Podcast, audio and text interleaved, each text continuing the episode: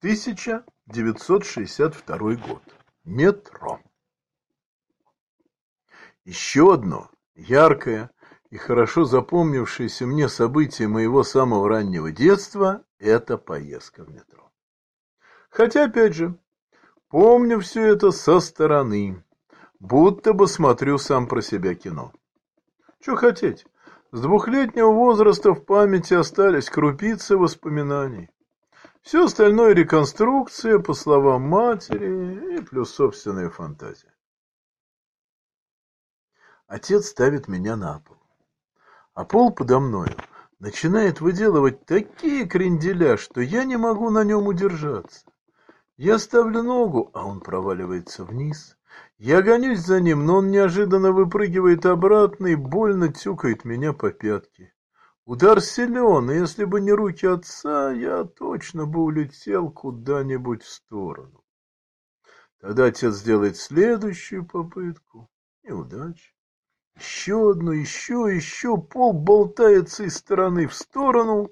Я топаю, топаю, но мне никак не удается попасть с ним в такт и удержаться на нем.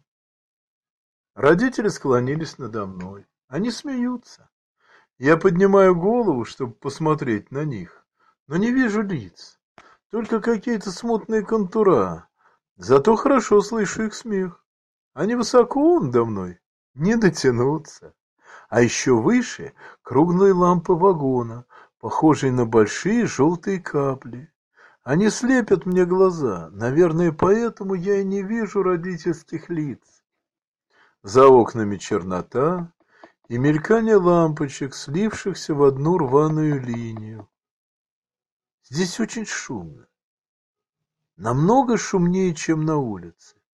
Шум какой-то давящий, тревожный, и я бы давно давным испугался и заревел от страха, если бы не сильные руки, которые держат меня и придают мне смелость. Народа много. На меня смотрят не только отец с матерью, но и другие люди, возвышающиеся надо мной громадными столбами. Они тоже смеются. Я не вижу их улыбок, не слышу их смеха, но ощущаю эту. Ощущаю какую-то общую теплоту и доброту. Мне становится радостно, и я громко и заливисто смеюсь. Ставши старше, я уже не так радостно относился к метрополитену. Не скажу, что я не любил его, нет, просто боялся. На меня наводили, да и сейчас наводят. Стоит мне только представить себе метро. Дикий страх, плотно закрывающиеся двери вагона. Говорят, это называется клаустрофобией. Вывих, короче. Может быть. Но мне кажется, это еще и порождение моей буйной фантазии, рисовавшей мне дикие картины возможной паники в вагоне, если вдруг, не приведи Господь, что-нибудь случится. Поезд сойдет с рельс или начнется пожар. Как эти довольно милые люди, окружающие меня, начнут рвать и топтать друг друга в надежде вырваться и выжить. Западня. Хотя клаустрофобии я точно болен. Поскольку комнаты без окон, кабины лифтов, глухие металлические двери, даже обычные защелки в туалетах. И то оказывает на меня гнетущее воздействие. Когда поезд с ярко освещенной станции устремлялся в темный зев тоннеля, мне становилось жутковато будто бы я навсегда прощаюсь с землей и светом. И останусь в этом подземелье навсегда.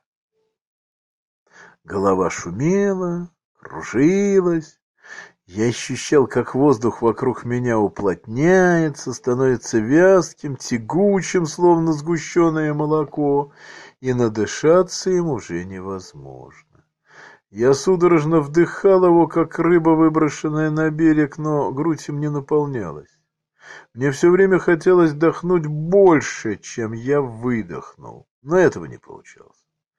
Воздух застревал у меня в горле, отчего грудь раздирала так, будто бы меня душили подушкой. Я бледнел, хватался за поручень, чтобы не упасть. Есть мнение, что когда человек сходит с ума, тот теряет контроль над временем. А ведь мое состояние, иначе как безумием, назвать было сложно. Поэтому мне всегда казалось, что поезд едет бесконечно долго что он заблудился в кромешной темноте тоннеля и направляется прямиком в ад. Что это? Конец? Но здесь добавлю, что вполне возможно определенную роль в этом сыграл рассказ «Ставка на веру» Джона Уиндома. Ну, кто не читал, прочтите ради интереса. Написан он очень давно, где-то после войны, но в отличие от нашей страны, у них тогда метрополитен был очень развит. И вот, чтобы не завопить от страха, я начал считать время по часам, сколько секунд этого кошмара мне еще остается. Благо, ездил я мало, по одним и тем же маршрутам, и знал наизусть расстояние между станциями. Ну, а потом я уже купил карту, ну, и, то есть схему метро, где были указаны расстояния между станциями в секундах. Еще я очень боялся стрелок. На железной дороге я не был так пуглив. Там стрелки пролетали с грохотом и свистом, но в метро каждая стрелка отдавалась в моей трусливой душе. Я боязливо ждал только одного. Вот сейчас слетит. Слетит поезд с рельс, со всех сторон стены, и вагон вместе со мной сомнется, как консервная банка, придавленная ногой, когда мы в детстве играли в банки. Я физически ощущал, как ломающиеся, сгибающие и отлетающие в сторону детали вагона вонзаются в мое тело. Ай, жуткий конец. Садился я исключительно в головной или хвостовой вагоны. В расчете на то, что при нештатной ситуации из них выбраться будет намного легче, чем из середины состава где в начавшейся панике люди просто перетопчут друг друга и своими телами забаррикадируют выход.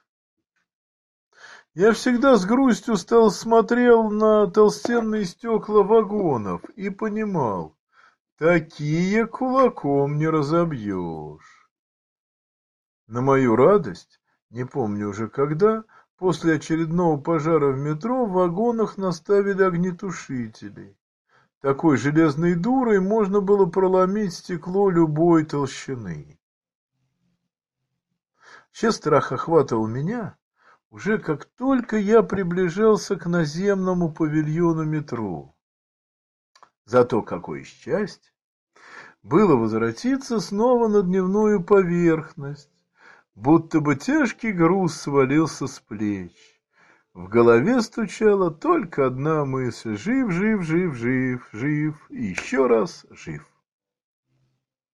А полным адом была для меня остановка в тоннеле. Находил такой ужас, что я с трудом удерживался на ногах. К тому же мятежная душа требовала только одного — вырваться. Вырваться любой ценой. Поэтому мне приходилось сдерживать свою моторику, чтобы не кинуться и в испуге не начать ломать двери, бить стекла и все такое прочее. Такой человек вообще-то именуется паникер, и при кораблекрушении его обычно убивают первым — чтобы остановить всеобщее безумие. Я, слава богу, ни разу не сорвался, предпочитая лучше упасть без чувств, как красная девица, поэтому меня так и не убили. А если еще к тому же в вагоне газ свет, то, как мне кажется, я несколько раз терял сознание, удерживаясь при этом на ногах. поскольку провалы в моей памяти были очень велики. Но свет гас исключительно редко, и обычно при остановке вагона я, чтобы подавить нахлынувший страх, пытался читать. Ну что, выходило очень плохо. Или разглядывать пассажиров, особенно молодых женщин, ну, чтобы подбодрить как-то себя, а выходило еще хуже. Ведь в голове кружилась только одна мысль. Это конец. Это последнее, что ты видишь. После таких случаев я сразу же начинал искать маршруты передвижения по городу, минуя метро. Машины у меня тогда не было, на такси не хватало денег, поэтому я перемещался на троллейбусах и автобусах, лишь в крайних случаях пользуясь метро. Поэтому год, когда я распрощался с метрополитеном навсегда, стал для меня самым светлым в жизни.